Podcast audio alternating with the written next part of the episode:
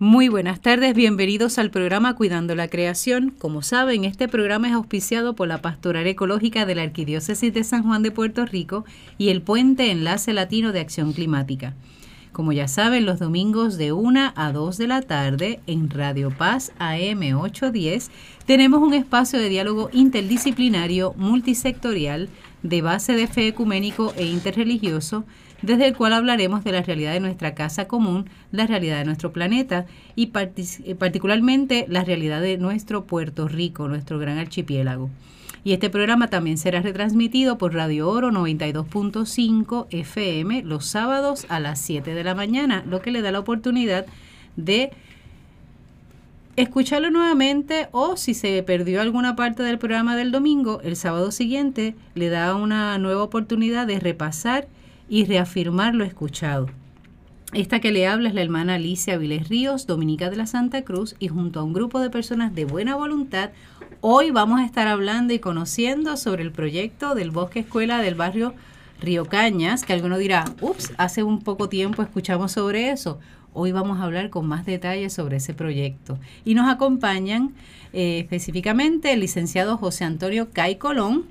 Bienvenido. Igualmente, gracias y buenos días a todos. Que ahí es un residente, es un, es un reincidente en el programa, qué excelente. y le acompaña también su esposa, Gloria Esther Vázquez González, a quien le damos la bienvenida. Buenas tardes, muchas gracias. Qué bueno que está aquí, que lo acompañe a don José Antonio Cay Colón velando a ver si se porta bien, me imagino. Además, tenemos a Fernando Silva Caraballo, que aparte de hablarnos sobre el barrio Río Cañas, también nos va a estar hablando más adelante sobre eh, el proyecto de Amigos del Bosque de Toro Negro. Así que ya estaremos escuchándole, pero bienvenido, eh, Muchas gracias. Muchas gracias. Eh. Buenos días. Sí, esa voz ya la gente la, la, conoce, ya se le hace familiar. Y las voces que siempre nos acompañan los domingos, Ruth Deris Colón. Digo Cruz, ¿por qué te metí Colón? Hermana. Ese es Porcay Colón, eso es. Hoy la hermana me ha cambiado el apellido. Pero... Sí. Pero no pidas puerta, que gente buena los Claro que sí. Buenas tardes, gracias por estar aquí de nuevo esta semana. Muy bien, y también nos acompaña Jacqueline Torres Martí. Saludos a todos y bienvenidos a este tremendo panel. Excelente. Bueno, a esta gente ya la conocemos. Lo que es al licenciado José Antonio Caicolón, ya sabemos de dónde es, porque las personas que han estado escuchando este programa eh, saben que es natural de, de, Bueno, su familia viene de Aguas Buenas, pero básicamente es de ahí, del área de Caguas. De Río Caña. De Río Caña especialmente. Eh, hoy que nos acompaña su esposa, pues complementaremos un poco más su historia. También conocemos ya a Fernando Silva Caraballo eh, en el programa que nos acompañó anteriormente y conocemos un poco de su trasfondo y cómo la experiencia en su niñez en el contacto con la naturaleza marcó, ¿verdad?, la ruta de su vida y que ha encaminado de algún modo, ¿verdad?, eh, sus proyectos de vida a largo plazo. Y eso nos alegra muchísimo. En aquella ocasión hablamos un poquito sobre todo lo que estaba ocurriendo en el río, en el barrio Río Cañas, pero hoy queremos entrarle con más detalle eh, José Antonio, a lo que es ese proyecto, ¿verdad? Sobre todo porque nos acercamos a la revista de Corriente Verde y nos topamos con un artículo que se llama El Bosque Escuela de Río del barrio Río Cañas, novedosa iniciativa para enriquecer la enseñanza y el aprendizaje de maestros, maestras y estudiantes. Y que ahí siempre cuando uno escucha el tema... y los padres de los estudiantes o encargados, así que se extiende ese aprendizaje. Y una de las cosas que a mí me llamaba la atención cuando leía el artículo, por lo menos cuando veía ese título, es que casi siempre cuando se habla del aprendizaje se enfoca casi siempre en el estudiante como aquella persona que va a recibir, ¿verdad?, un, un material, una información o una formación. Pero en este caso incluyen a los maestros y maestras. Y eso me parece interesantísimo. Muy bien, porque no es solamente los pequeños, por decirlo así, sino también los adultos, los que saben también reciben un aprendizaje. Cuéntanos sobre eso. Y llevar, llegar a los padres de los estudiantes a través de los mismos estudiantes. Claro. Pues sí, el proyecto del Bosque Escuela, que nos ha eh, enseñado el rumbo Fernando Silva, y con él pues seguiremos ahora en este nuevo curso escolar. Es parte de, del proyecto amplio en el barrio Río Caña. Río Caña es un barrio grande, tiene siete sectores, Guasábara, La Mesa, La Changa, Quebrada Arena, La Liga y eh, La Barra. La Barra. Son La Barra, son sectores grandes. Prácticamente no puedes ir a pie de un sector al otro. Tienes que ir en carro, porque son lejos. Pero en, en, el proyecto amplio que pretendemos, esto se llama, como dije la vez anterior, Alianza Comunitaria FARO. Y el FARO significa acompañamiento, respeto, solidaridad, ese tipo de Fraternidad. Fraternidad. Eh, lo que perseguimos es trabajar en los factores de la educación, la salud y la eco y la autogestión, comunitaria. Y dentro de eso, más sobre todo en la parte de la, de la, educación, ahí entra el proyecto de Bosque Escuela, que lo estamos desarrollando con la Escuela Pública Francisco Valdés, que está en la, en la comunidad La Liga, prácticamente lo que llamamos Río Caña Centro. Y en la escuela ENUAM, que es una escuela ecológica, ENUAM son los siglos del nombre Escuela Niños Uniendo, al Mundo, que está prácticamente dentro del bosque que estamos a lo cual nos referimos. La invité a la hermana, a la directora Carmen, pero está de viaje todavía, está recién llegada ayer o antes de un viaje y no pudo venir por eso.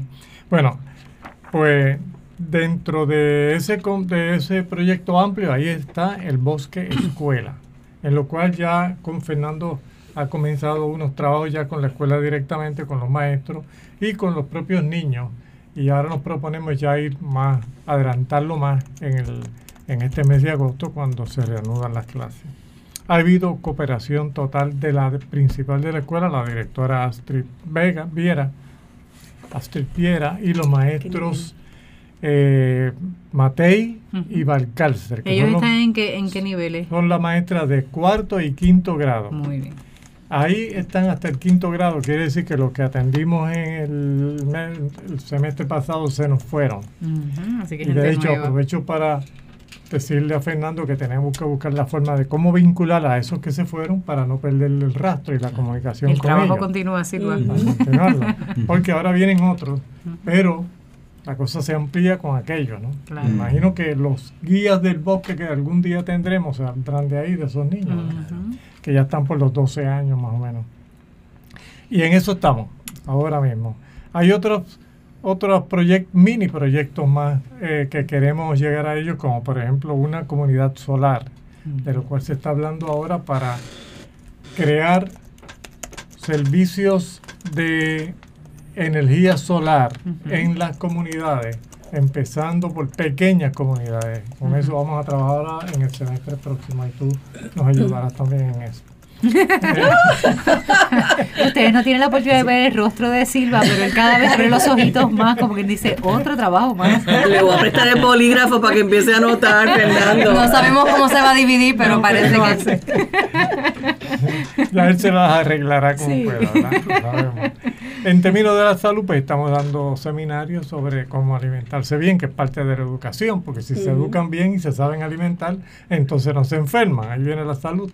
eh, y la autogestión, que con eso tenemos que empezar a bregar para crear maneras de cómo autosostenerse en, las comunidades, cosa que se hace imperativo, sobre todo en estos tiempos y por los tiempos que vienen. Eso es así, lo que se avecina.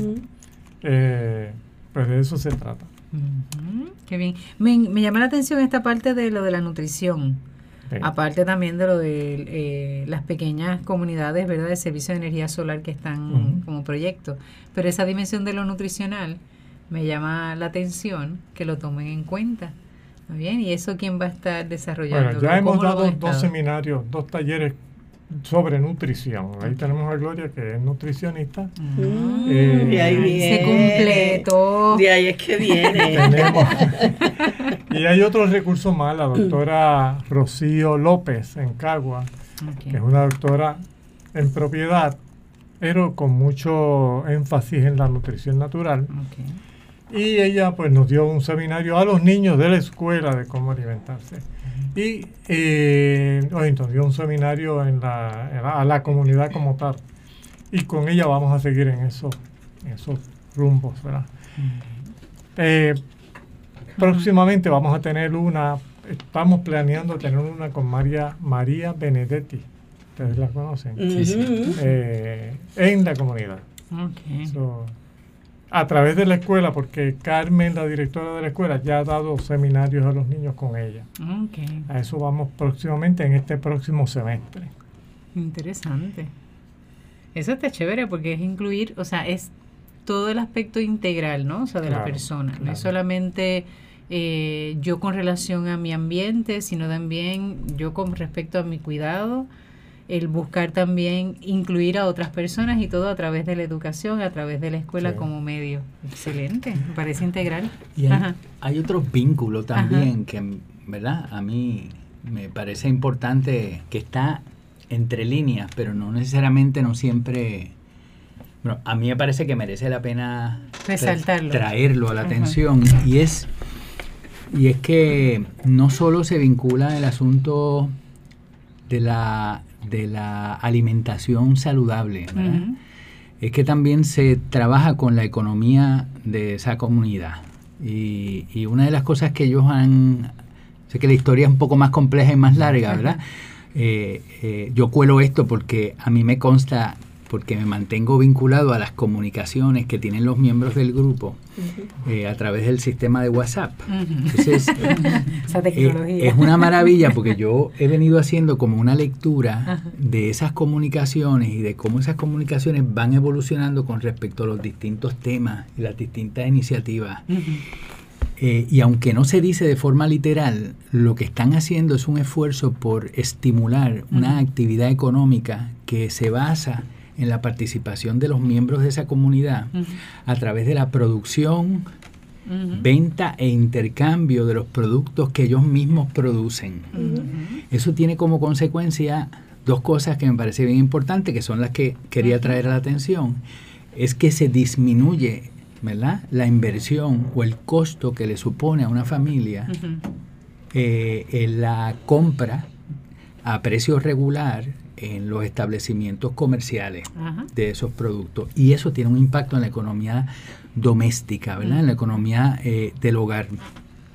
Segundo, que cuando tú tienes acceso a esos alimentos a propósito de la conveniencia que tiene por el efecto de disminuir la cantidad de dinero que tú tienes que invertir en la compra, en la obtención de esos, de esos eh, alimentos, tú estás haciendo disponible en la mesa alimentos que de otro modo no los adquieres o típicamente no los adquieres porque te resultan mucho más caros. Así que eso va incidiendo en la dieta de la gente, ¿verdad? De las familias que participan de esa oportunidad ventajosa de tener una economía de intercambio entre las familias que pertenecen a esa comunidad.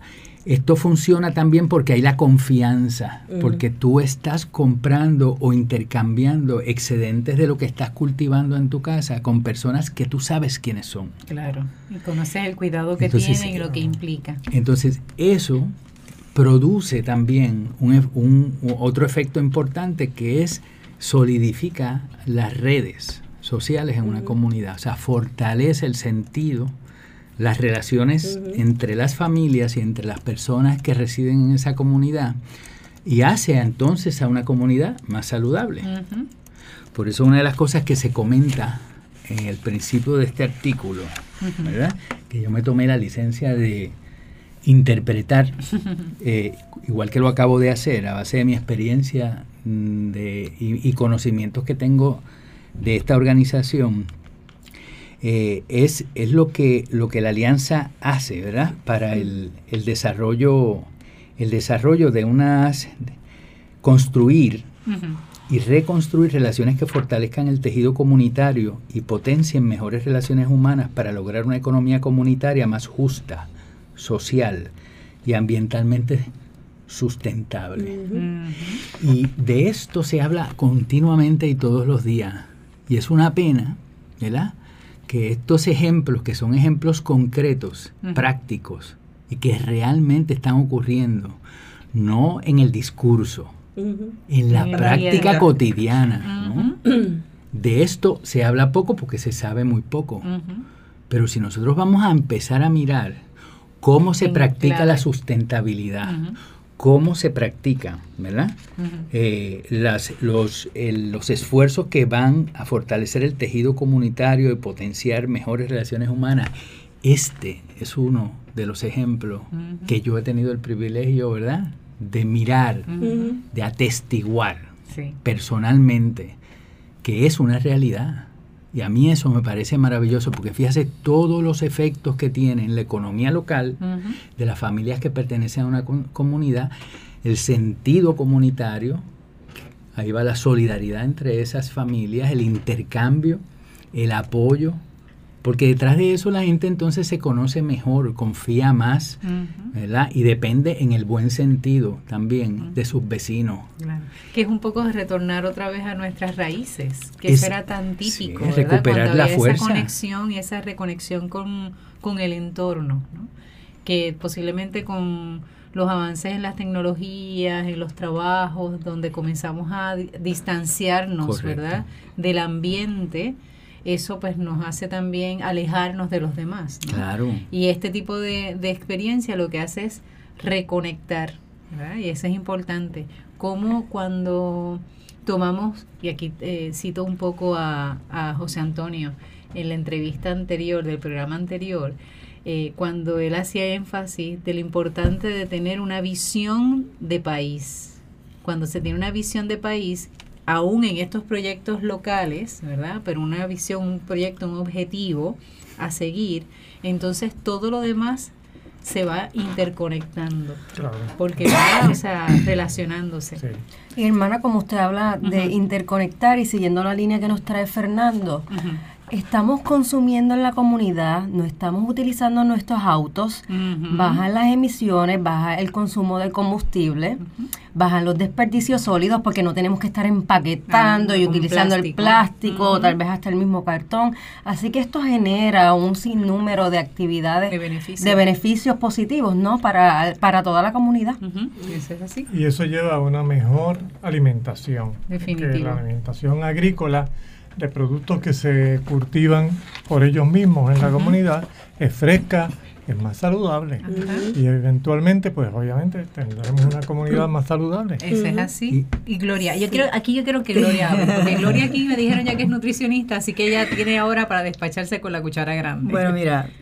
¿Cómo ha sido esa experiencia? eh, la experiencia con faros, espe- específicamente con faros, este, me da la oportunidad a mí de, de llevar unos conocimientos, poner en práctica unos conocimientos que adquirí hace un tiempito atrás.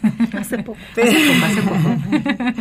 Y son Pero fíjate, eh, una, una forma sencilla, eh, por ejemplo, en las mismas reuniones con el grupo Faros, eh, se nos da la oportunidad a que pues llevemos Picadera. a picadera y esa picadera pues se puede aprovechar Ajá. o aprovechamos para pues mira pues, traemos esto porque sabemos que esto eh, pues mira tra- traemos mango Ajá. porque el mango pues mira tiene mucho potasio porque tiene este, Fibra. tiene fibra tiene o sea, eh, todas esos esas nutrientes que que sabemos que lo que lo contienen la, la- este, la- las frutas y los vegetales y todo lo que compartimos, pues eso lo llevamos y lo discutimos inclusive.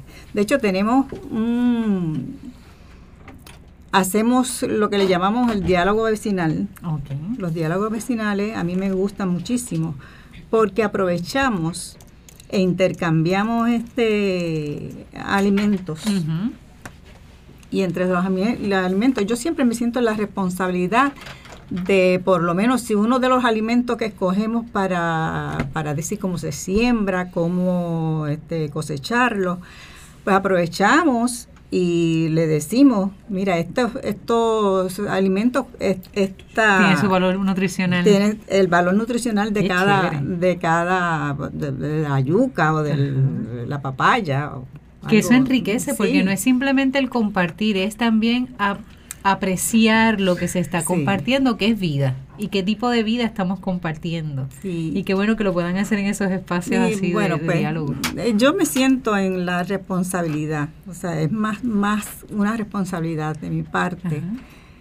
Eh, decirle a la gente eh, que, que, que no es que con, con lo que se consume, con los alimentos que consuman, puede conseguir salud. No necesariamente este, llenarse de pastillas y de, de, de fármacos para eso. Y a- así que eso este, me motiva a, en el grupo pues buscar este más eh, ayudarlos más en eso Claro. o sea, eh, Enriquecer la experiencia enriquecer con ese tipo de conocimiento, eso es muy bueno. También que es la medicina natural. Por eso hablaba ahorita de María Benedetti, porque, y eso lo- nos proponemos hacer énfasis en eso en los próximos meses, de que la gente aprenda a curar sus malestares con las plantas medicinales que tienen en sus patios, que para eso fue que, que se las dio la naturaleza allí, ¿verdad? Y, y, y eso, va- eso vamos, ya lo hemos hecho un poco, pero hay que enfatizar más, Claro. porque las medicinas están haciendo escasas. Ujú. Ya oímos ahora esta mañana de que hay 60 medicamentos menos que ya la gente no tiene disponible por la- las restricciones y por eh, escaseces que, va- que hay y que van a haber.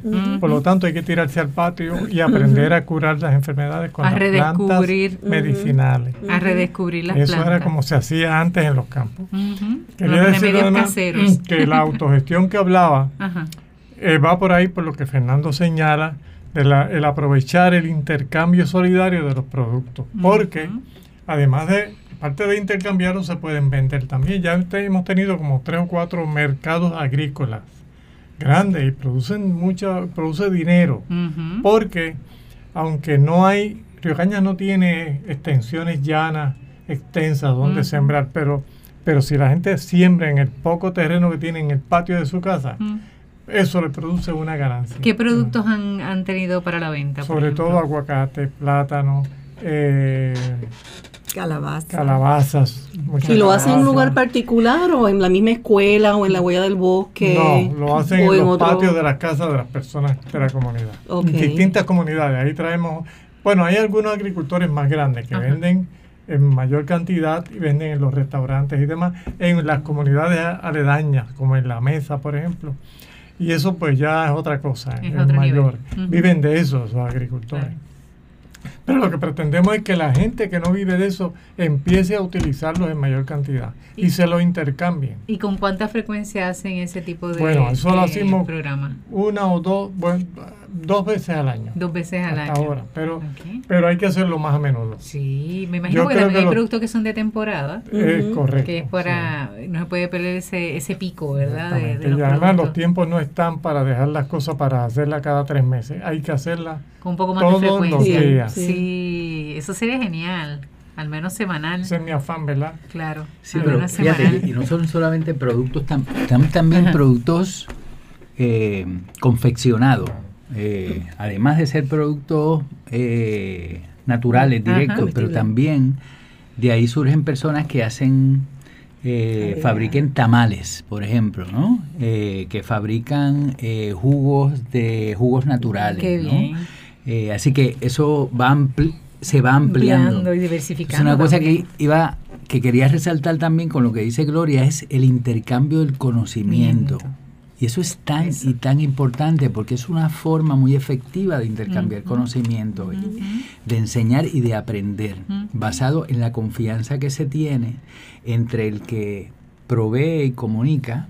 Esa información, comparte esa información, el que la recibe. Claro. No es un extraño. Son personas en las cuales yo confío, ¿verdad? Que no me están, no hay un interés ulterior más allá, sino porque es parte de su responsabilidad con sus vecinos, ¿no? Y eso tiene un impacto dramático a la hora de tú medir la efectividad Claro. del aprendizaje. Y entre las cosas que se aprenden, además de las propiedades de la salud, ¿verdad? Eh, que ya no es alguien, no es que lo escuchó en la radio, no es que lo escuchó No en es un, mensaje, no es un anuncio, ni es un anuncio de alguna agencia del gobierno o de un programa eh, gubernamental. Es la palabra de un vecino.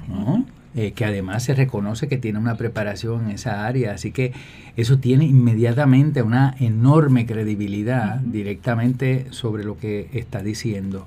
Y la otra en parte de ese conocimiento tiene que ver con la confección de los alimentos, porque no solamente intercambian productos, intercambian saberes Correcto. de cómo yo puedo ¿verdad? Sacar confeccionar, sacar el máximo provecho. de esos alimentos, cómo yo puedo cocinar, todas las formas y maneras en que yo puedo cocinar eh, tal o cual producto. Y eso también se estila, ¿verdad? Dentro de estos intercambios que ellos están contando, porque la gente desarrolla, trae, por ejemplo, qué hicieron con esas batatas o qué hicieron con esas viandas, cómo, ¿verdad? Cómo las aderezaron y eso lo comparten en esos intercambios y eso fomenta también el uso de esos alimentos porque como saben, muchas veces una de las razones por las cuales la gente no usa muchos productos naturales, Usa aparte del distanciamiento histórico que hemos venido viendo entre la gente y los alimentos directamente de la tierra, es que la gente no sabe Correcto. cómo cocinarlo, porque ya no se cocina mucho y la gente ha dejado de cocinar, así que ha perdido la conexión del saber cómo, ¿verdad? Yo aprovecho esos alimentos y cómo yo puedo cocinarlos de forma rica que le guste a los niños que están invadidos constantemente por los medios de comunicación para que les gusten otras De otra cosas. Así que eso me parece que también es una aportación muy claro grande que que, están haciendo. Escuchando a Gloria, no podía evitar pensar en que tal vez alcanzó tu sentimiento, Gloria, cuando enfatizas el hecho de que es un conocimiento que tengo y que tengo el deber o me he dado a la tarea de compartirlo. Y es que en muchas ocasiones nuestras profesiones hemos aprendido a desarrollarlas lamentablemente solo en beneficio propio y no para no buscando tal vez el bien común o el bien hacia otras personas y que se vuelva un, un servicio.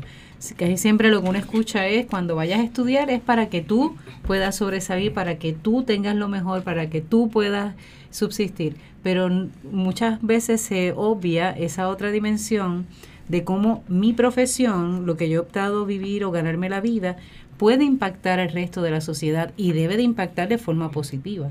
Así que cuando te escucho hablar ahorita, Así. ¿verdad? Esa, ese énfasis que le das en que me he dado a la tarea, he optado, he decidido el compartir el conocimiento, de algún modo alcanzo tu sentimiento porque es poner el conocimiento de una profesión ¿verdad? al servicio no solamente propio, sino al servicio del resto de la comunidad y le da un sentido distinto a la nutrición, Así al es. ser nutricionista. Así es. Así que eso es valiosísimo y sirve también de ejemplo y motivación a otras personas. Por ejemplo, tenemos aquí a Kai que es licenciado, aunque también sabemos que había estudiado para ingeniero, ¿cómo era? Era algo Mecánico de de, aviación. aviación.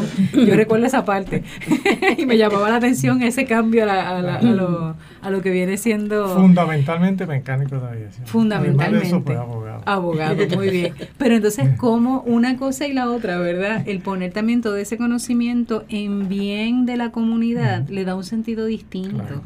¿No bien? Con Fernando, pues ya sabemos su historia y sabemos que Pues ya eso le enseñé ayuda. a los niños de la escuela por Ajá. qué vuelan los aviones y les Ah. encantó el tema. Olvídate. Y eso, a un pájaro que no mueve las alas y huele, eso es fascinante saber cómo funciona. Pero es interesante porque a veces perdemos esa otra dimensión, ¿verdad? Lo importante de que cuando yo busque crecer y busque desarrollarme como persona desde una profesión particular, no desde un estilo de vida, sino la profesión, debe también ser en beneficio de la comunidad, en beneficio de la sociedad, no únicamente pensando en mi bienestar. Y los estudiantes, los maestros, los padres encargados que están viviendo esa experiencia, la gente que está compartiendo con ustedes día a día, tener esa oportunidad de ver personas que lo que conocen lo ponen y lo comparten, definitivamente hace una diferencia. Eso va creando otros beneficios, ¿verdad? Y se va ampliando la mirada. Y eso es fascinante. Mire, Así- te- quería comentarte, Claro. eh, recientemente hicimos, eh, solicitamos un estudio y ya pues los, salió a relucir el estudio que se hizo a través de las eh, trabajadores, estudiantes de trabajo social de la Universidad de Turabo. Ujú. eh, para mí era bien importante ese estudio porque yo eh, eh, quería saber el perfil de, de la gente de, de- de estas comunidades que estamos trabajando. Eh, y encontramos, este, por ejemplo, que hay un- un- una cantidad de personas enfermas. eh, o sea, que la diabetes aquí en Puerto Rico, Claro. pues, es este, un mal, de, mal de, de- de- mucha gente. Eh, pero hay mucho cáncer. Hay este, otras enfermedades, eh, inflamaciones, hay personas con problemas de los riñones, hay asma en, en el barrio. Y, Y la nutrición es clave en eso. Y es importantísimo si- cuando uno ve lo que lo que están consumiendo, lo que, con lo que se alimentan, pues mira, eh, eh, Es razonable que estén enfermos. Sí. Eh, arroz y habichuela, eso lo, lo, lo, lo- lo traímos a, a Puerto Rico por, por unas necesidades de momento, pero nosotros tenemos todos los nutrientes en Puerto Rico, podemos producir todo lo que necesita nuestro, nuestro perdón, cuerpo. nuestro cuerpo. Eh, para, para no necesitar ni siquiera la ayuda de, de un médico para no enfermarnos. Y eso es lo que me motiva a mí a, a, pues eh, cada rato pues buscamos este la manera de buscarle este Alternativa. alternativas Ujú. sí le llevamos este profesionales Claro. de la salud que le hable de, de- de todas estas eh, estas enfermedades y, y, por ejemplo recientemente llevamos una chica Ujú. Mireille Flecha, que nos habló sobre las plantas medicinales y- y salud holística. Yo quería que ellos tuvieran una idea de lo que significa este, estar saludable, que no es este, la, la mera este, ausencia de enfermedades, sino que estar este, completamente feliz, sin dolencias, sin, Claro. Sin achaque. sin achaque. Sí, sí. Sin achaques típicos de la, Eh, de la edad. y entonces para, para asombro, eh, fue bien interesante la, el- el- la, la charla que dio esa, esta chica.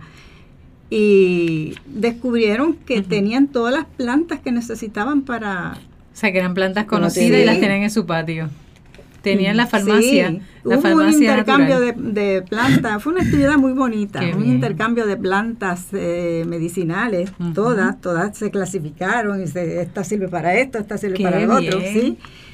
Y pues son actividades así las que hacen que el, y, el- y el- y la, y la gente está respondiendo, está buscando alternativas. Qué bien. Así que eso pues motiva a uno más. Esa aportación es genial, Sí. qué chévere. Y les recordamos a los amigos y amigas que nos escuchan que están en el programa Cuidando la Creación por Radio Paz AM 810, que sale los domingos de 1 a 2 de la tarde y que se retransmite los sábados de 7 a 8 de la mañana por Radio Oro FM 92.5. Aprovechamos para recordarles que pueden contactarnos por la página de Facebook Cuidando la Creación y saludamos a la gente chulísima de Naranjito. Eh, este sábado pasado me encontré con una persona de barrio, el barrio Cedro Abajo. Así que le envío saludos por allá a la gente buena de Naranjito, a la gente de Cataño, a los de Fajardo, a los de Bayamón, a los catequistas que han estado durante la semana de catequesime todos los días, todos los días, de lunes a viernes de la semana pasada. Le mandamos saludos a todos ellos que son de Cataño, de Dorado, de Toabaja, Toalta y Bayamón. Así que tenemos gente buena escuchando y aprendiendo. Posiblemente al escuchar a Gloria y al escuchar a José Antonio y a Fernando, estarán motivados también para ver cómo pueden replicar esa experiencia, ¿verdad?, en sus comunidades. Así que importante. Aprovechamos en esta segunda parte del programa para, Fernando, conocer este otro proyecto, Amigos del Bosque de Toro Negro. ¿Está bien? Háblanos, ¿dónde queda Toro Negro? ¿Qué es eso de ser amigos del bosque? Eso tú sabes. José Antonio me decía, viene Fernando, olvídate, él sabe. él sabe de eso. Bueno, eh, eh, yo he, he tenido el privilegio de, de, de aprender lo que sé, ¿verdad? Que eso también es importante y de aprenderlo de, de quienes saben por, por, ¿verdad? Por, por cuenta por cuenta de su propia vida, particularmente porque cuando uno trabaja en el desarrollo de proyectos de vinculación de gente con su entorno, eh, la gente que vive en esos entornos son sus principales maestros, ¿no? Correcto. Eh, y todo está en el aprovechamiento de ese saber, como uno, eh, a mí como me apasiona tanto, pues me lo aprendo lo Rápido. mejor que puedo, ¿no? Eh, y claro, aporto también, uno tiene una formación también académica que le permite investigar, profundizar eh, y ampliar esos conocimientos. Y quizás esto es un caso, ¿verdad? Que ilustra eh, esto que estamos hablando, que es el caso del proyecto de Amigos del Bosque de Toro Negro. Inicialmente les cuento que el, eh, Amigos del Bosque de, de Toro Negro es un grupo de residentes de eh, diversas comunidades.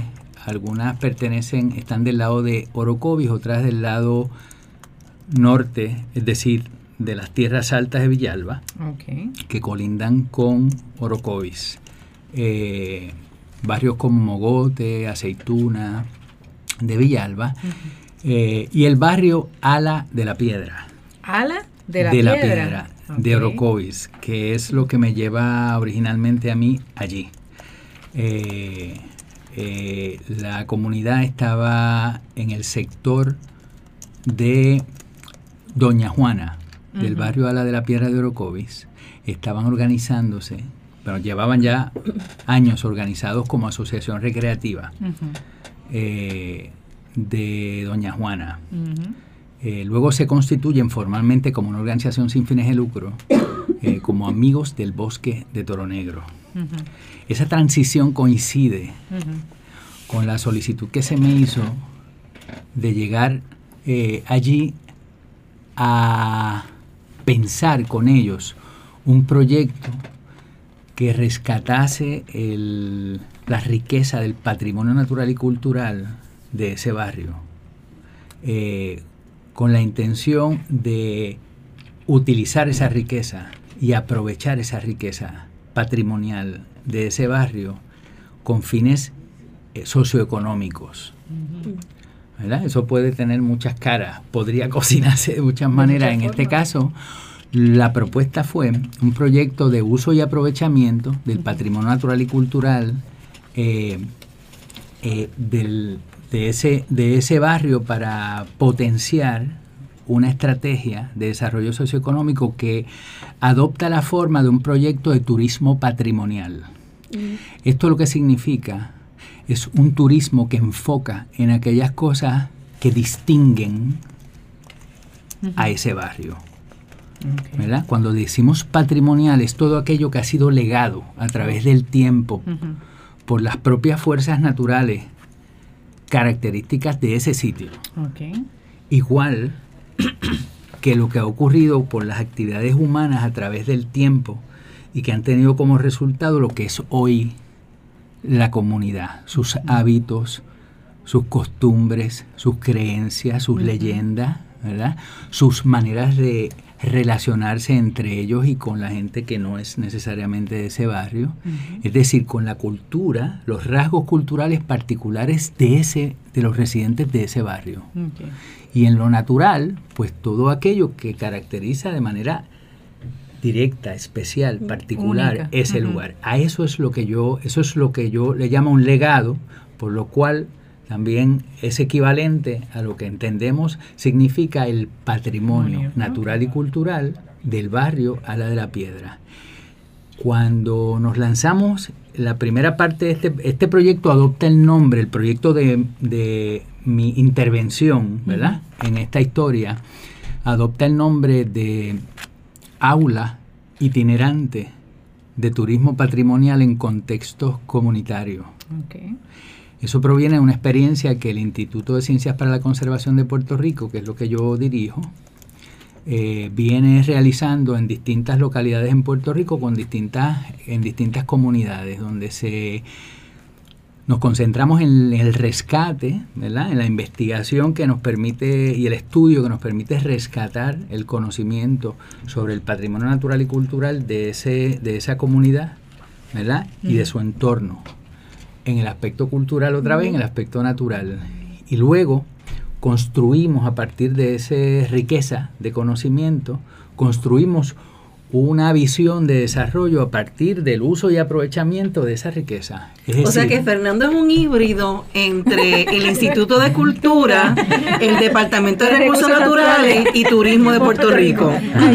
Tres en uno. La visión que no tienen esas agencias de, de nuestro gobierno a través de tu, de tu Instituto de Ciencia para Conservación de Puerto Rico lo, hace. Yo, yo porque, creo que, porque tu preparación ha sido este, e, e, en eso, ¿no? Es la vinculación y la relación de esas cosas, porque al fin de cuentas la conservación como una herramienta para el desarrollo socioeconómico y para también la salud ambiental del entorno de una comunidad, eh, parte del, de la, del vínculo entre, entre el, ser humano y, y, el, y, el, ¿verdad? y el entorno natural. ¿Qué pasa? Todas estas agencias se forman en la época de los años, en la década de los 70, para tener una función muy única, aparcelada. Exacto, un compartimento. Eh, y entonces fueron creadas para eso y, no, y no tienen, nunca fueron creadas para concebir de otra forma, ¿verdad? Las relaciones de la gente con el medio ambiente que no sea a través de la normalización, la reglamentación y la legislación. Y que son reflejos de, una, de un estilo de vida.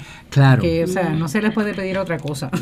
claro, claro. Si ese es el modo en que vivimos, de forma fraccionada, de forma desconectada, ¿verdad? Porque hay gente que me dice, no, yo soy médico y no tiene nada que ver con mis creencias o no tiene nada que ver con la labor social que yo realice. No, usted es médico, usted es médico, estando en el templo, estando en el parking, estando en el cine, usted sigue siendo médico. O sea, eso no se puede desvincular, pero hemos aprendido a que, a que en un lugar yo soy eh, un profesional, en otro lugar yo soy una persona este, de sociedad y en otro lugar yo soy un mero turista y no estamos interconectados. O sea, y estas agencias lamentablemente, ¿verdad? Son reflejo de esa visión de, sociedad. Pero igual, unos objetos también de la interpretación que hace de uno y del trabajo de uno, mucha gente eh, pues algunos lo encajonan a uno como un biólogo, otros como un ecólogo, otros como historiador, otros como sociólogo. Y bueno, yo no, pues soy un poco de todas esas cosas porque la realidad hay que mirarla de manera integral. Eh, y si la queremos mirar desde la disciplina académica, pues hay que mirarla con una visión interdisciplinaria. Eh, por eso fue que estudié, ¿verdad? Sociología, antropología, ciencias ambientales y cuando hice mis estudios graduados lo hice relacionando, nutriéndome de todas esas disciplinas para tener una visión académica, un proyecto académico eh, y unos conocimientos que me permitirán a mí tener una, no solamente una visión, sino poder llevar a cabo un ejercicio profesional interdisciplinario. ¿no? Entonces, aterrizando nuevamente en el barrio de la de la Piedra, les comento, para ubicarnos, porque yo creo que es bien importante, todo esto tiene mucho que ver con la geografía. La realidad nuestra del ser humano no se da en el aire, se da sobre el espacio. Y es bien importante tener una conciencia absoluta, lo más plenamente posible, de dónde estamos y qué significa estar donde estamos. ¿no? Y eso yo creo que eh, se nos olvida y a algunos profesores de geografía también a veces se le olvida. el barrio a la de la piedra es de los 17 barrios que tiene el municipio de Orocovis. Es el tercer barrio más grande. Queda exactamente al sur oeste del municipio de Orocovis. Por lo tanto, tiene por el oeste colindancia con Ciales y por el sur con Juana Díaz y, con Villalba. Tienes Jayuya. Y, y, un pedacito de Jayuya que lo tiene muy cerca. Ok. Entonces, ¿qué pasa? El, el, está muy, mucho más próximo al sur. ¿Verdad? De, eh, y el contrario a Orocovis, pueblo, que está muy cerca a la costa norte. Okay. De manera que si uno viaja a la de la piedra, es mucho más rápido hacerlo por el sur, Ujú. Ok, por Villalba. subiendo por Juana Díaz, Villalba, Villalba. y tan pronto pasas la colindancia, llegas a Orocovi y por el barrio a la de la piedra. Mi primera pregunta ahora. Ala de la Piedra, ¿de dónde sale ese nombre? Un nombre precioso, a mí me parece un nombre poético. Ala de la Piedra. que tiene Casi con los aviones claro otra vez ha- hablando del patrimonio no Sí, sí, La- la- todo todas tiene estas cosas tienen una razón a través del tiempo claro. pero no solamente el quehacer de la gente sino también producto de la relación o de la percepción que tienen sus habitantes con respecto al en- a su entorno. Si miramos las características naturales de ese barrio, es ese barrio es, es, es parte de la zona donde coinciden los picos más altos de Puerto Rico. Es decir, si usted hace una, le echa una mirada y trata de agrupar dónde están los picos más elevados, de mayor elevación, más altos de toda la isla de Puerto Rico, casi hay, hay principalmente tres núcleos, es decir, agrupaciones de picos por regiones. Una es la que está asociada al este, es decir, a la, a la, a la Sierra de Luquillo y a la Sierra de Calley. El otro está eh, en el área más oeste, donde está Maricao, está Yauco, esa parte. Y la otra parte donde se reúnen los picos más altos de todo Puerto Rico está precisamente junto a la de la Piedra. Es donde está Cerro Punta, Cerro Rosa, Cerro eh, Doña Juana, el. Cerro El Bolo. ¿Y estamos hablando de qué elevación? Estamos hablando de sobre 4.000 pies de altura, que es lo que tiene el, el pico más alto de Puerto Rico, que es el, el- el Cerro Punta. Pero en Ala de la Piedra, el pico más alto, que no solamente es el más alto de Ala de la Piedra, sino es el más alto de Orocovis, Se llama el Cerro Doña Juana. Ok. Ok. ¿ok? Entonces, ahí es donde estamos ubicados, ¿verdad? Eh, Y ese es parte del bosque estatal de Toro Negro. Entonces, exactamente, hay dos, ¿verdad? Dos de los segmentos. El, el bosque de Toro Negro tiene tres segmentos, de ese- Ok. está fragmentado, como la mayoría de los bosques en Puerto Rico, ¿verdad? Se adquirieron terrenos, pero no una masa sólida solamente, ¿verdad? Sino casi siempre son distintas unidades que están fragmentadas, muy cercanas unas a las otras, pero fragmentadas. En este caso, dos de los segmentos, los tres segmentos del bosque de Toro Negro, se llama, uno se llama Maravilla, el otro segmento se llama. Doña Juana, el otro segmento se llama Matrullas. O sea, cada Mm, sección del bosque. ¿verdad? O zona del bosque. Que los conocemos individuales, básicamente, Ujú. porque uno escucha el ma- Maravilla, obviamente. Bueno, lo que pasa es que cuando uno escucha Maravilla, uno sabe que se refiere al Cerro Maravilla, Correcto. ¿verdad? Y está en ese Pero Pero es parte por de- la razón por la cual le pusieron a ese segmento Ajá. ¿Verdad? Cuando estaban planificando, se estaba planificando y manejando el bosque Ajá. de Toro Negro, pues a, las distintas secciones Claro. o unidades del bosque de. Toro Negro se le llama por una referencia muy clara que tengan ese segm- en ese segmento. Por ejemplo, en el caso del segmento de Maravilla, porque allí está el, Cerro, Maravilla. Hay otra que se llama el Doña Juana, porque allí está el Cerro Doña Juana y al otro se le llama matrullas porque casi en el centro está eh, el embalse matrullas, Matrullas, sí. que lo fo- se forma al, eh, al embalsar el río Ujú. matrullas. Matrullas. Entonces, mire qué interesante. Cuando nosotros nos lanzamos a hacer esta investigación, el proceso fue, por supuesto, un diálogo inicial con el grupo. Ujú. ¿Qué era lo que ellos querían hacer? Ellos veían que tenían un gran recurso, eh, que ese recurso de bosque y otros aspectos que ellos reconocían que eran valiosos e importantes, tenían el potencial de generar una economía que favoreciera las condiciones socioeconómicas de los residentes de sus comunidades. Así que ellos me contaron cuál había sido su historia y su trasfondo, su trabajo hasta ese momento y en qué consistía su visión, como la, como la tuviesen hasta ese momento. Mi tarea es hacer una lectura de eso, una interpretación y proponer una metodología para adelantar esa visión, para darle forma, para fortalecerla, ¿no?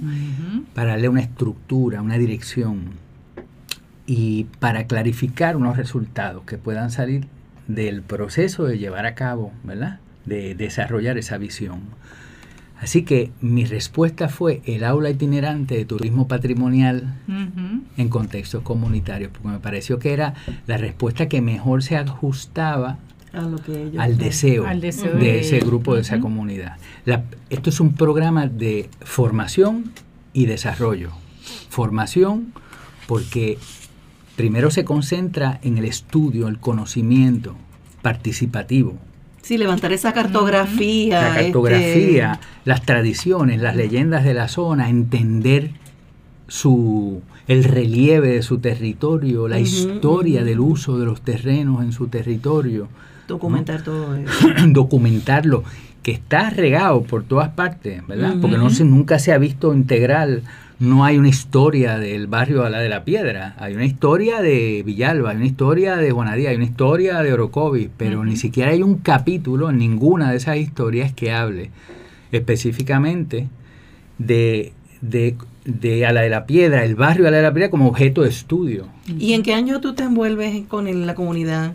Eso fue, Eh, eso fue Fernando. en verano del año.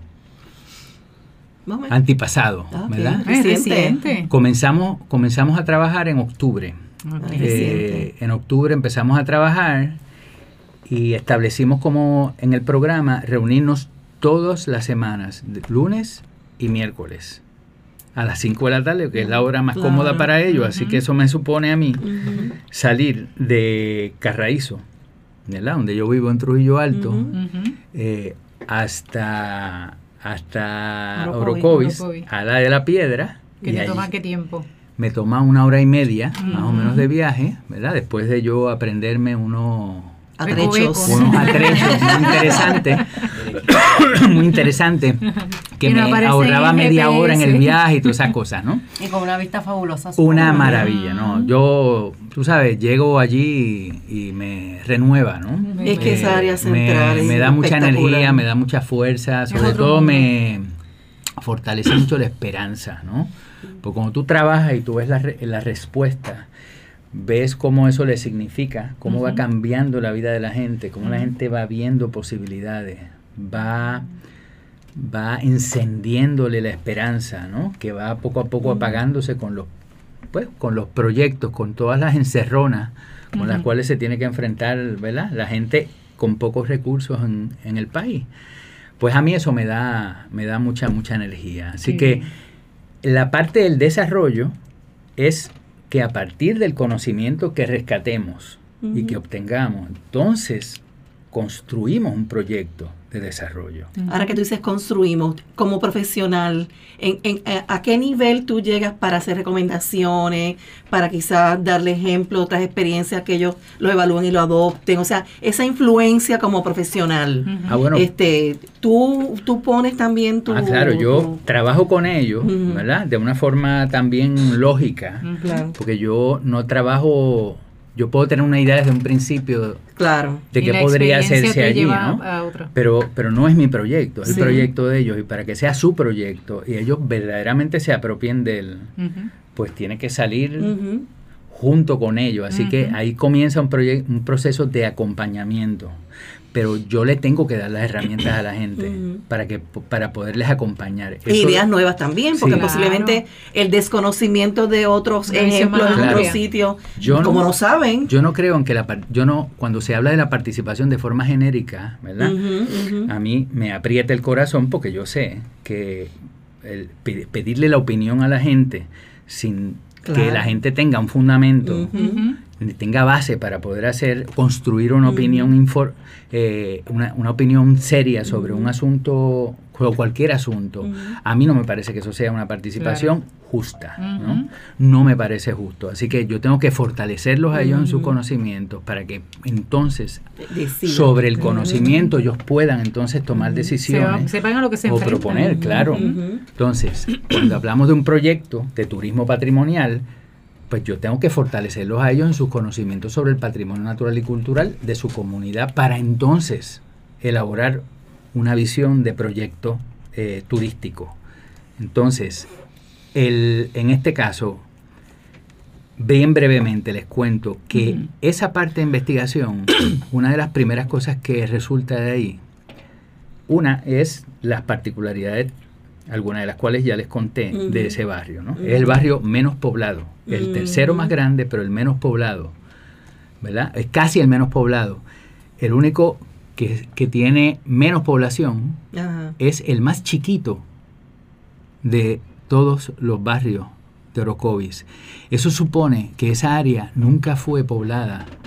Y cuando miramos, porque esto lo vamos estudiando simultáneamente, entendemos que las características geológicas de los suelos, la topografía, hay toda una serie de limitantes en esa zona que son de carácter natural, Que es parte del legado Claro. natural de ese lugar que no promovió el establecimiento de grandes poblaciones. La calidad de los suelos no era la mejor para el desarrollo agrícola, de manera que Claro. no se establecieron allí todas las haciendas que en otras áreas de montaña en la cordillera sí se establecieron y que favorecieron el establecimiento de muchos núcleos de población. Aquí no fue el caso. Claro. La cantidad de rocas y los suelos ácidos de toda esa zona no hicieron favorable tampoco el cultivo. ¿ok? Pero entonces empezamos a conectar cabos cuando encontramos que es el segundo lugar donde más lluvia cae en todo Puerto Mira, Rico. Excelente. Entonces, lo próximo fue averiguar que fue donde nació, aquí y en. Carite, nació la primera obra de mayor magnitud, de infraestructura pública de mayor magnitud de todo Puerto Rico en la década de los, del 20. En el 1910 comenzó a establecerse el sistema. De riego de la costa sur. ¿Ok? ¿Por qué? Porque ese lugar era el lugar, el segundo lugar donde más agua caía en Puerto Rico. Qué bien.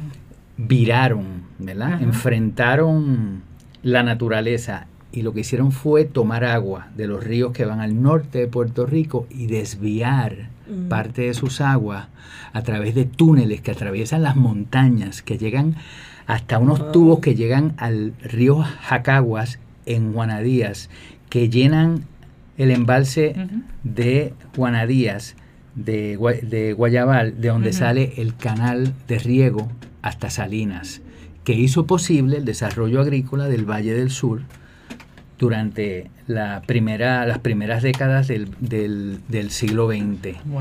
Y cuando encontramos entonces cuáles fueron las motivaciones para establecer el bosque de Toro Negro, encontramos que el bosque de Toro Negro fue creado en el 1934 para darle protección a los suelos que, que a su vez protegían las aguas, que nutrían el sistema de riego de la costa sur, de don- al cual se integraron entonces dos hidroeléctricas. Así que el sistema no solamente producía agua para el riego y hacer posible la agricultura, sino también la energía eléctrica. Y esto tuvo toda una serie de consecuencias a nivel social y cultural en la zona, del cual más adelante estoy seguro que podemos Seguir hablar hablando. un poco más. No, y la pregunta es, ¿cuándo viene el libro, Fernando? Y antes de que venga el libro, Ismael ya me está haciendo señas de que cortemos. Porque dio cuando tiempo, el tiempo, cuando No, este realmente el tema empieza a ponerse bueno, ahí el tiempo nos traiciona. Pero lo que implica que vamos a tener que ¿Otra encontrarnos en otro momento, no muy distante, para poder aprovechar, ¿verdad? Toda esta Claro. experiencia y que motive a otra gente. Quisiera agradecerles tanto a Gloria como a José Antonio y a Fernando su presencia, obviamente a Jacqueline y a Ruth. Y Miguel que está por allí es, es de escucha, ¿no bien? Y quisiera cerrar y le voy a robar unos segunditos a Ismael, que es el técnico en este día, eh, porque quisiera eh, citar al Papa Francisco desde Laudato Si, que hace tiempito que no lo citamos. En el numeral 210 dice, la educación ambiental ha, sido, ha ido ampliando sus objetivos. Si al comienzo estaba muy centrada en la información científica y en la concientización y prevención de riesgos ambientales, ahora tiende a incluir una crítica de los mitos de la modernidad basados en la razón instrumental que eso implica el individualismo, progreso indefinido, competencias, consumismo, mercado sin reglas, etcétera. Y también a recuperar los distintos niveles del equilibrio ecológico, el interno con uno mismo, el solidario con los demás, el natural con todos los seres vivos, el espiritual con Dios. la educación ambiental debería disponernos a dar ese salto hacia el misterio, desde donde una ética ecológica adquiere su sentido más hondo. Por otra parte, hay educadores capaces de replantear los itinerarios pedagógicos de una ética ecológica, de manera que ayuden efectivamente a crecer en la solidaridad, la responsabilidad y el cuidado basado en la compasión. Y esto yo creo que resume lo que ha sido la experiencia justamente que hemos tenido de diálogo en esta en este día y nos despedimos porque se nos acabó mi gente. bien, hasta la semana que viene. Dios les bendiga. Seguimos cuidando la creación.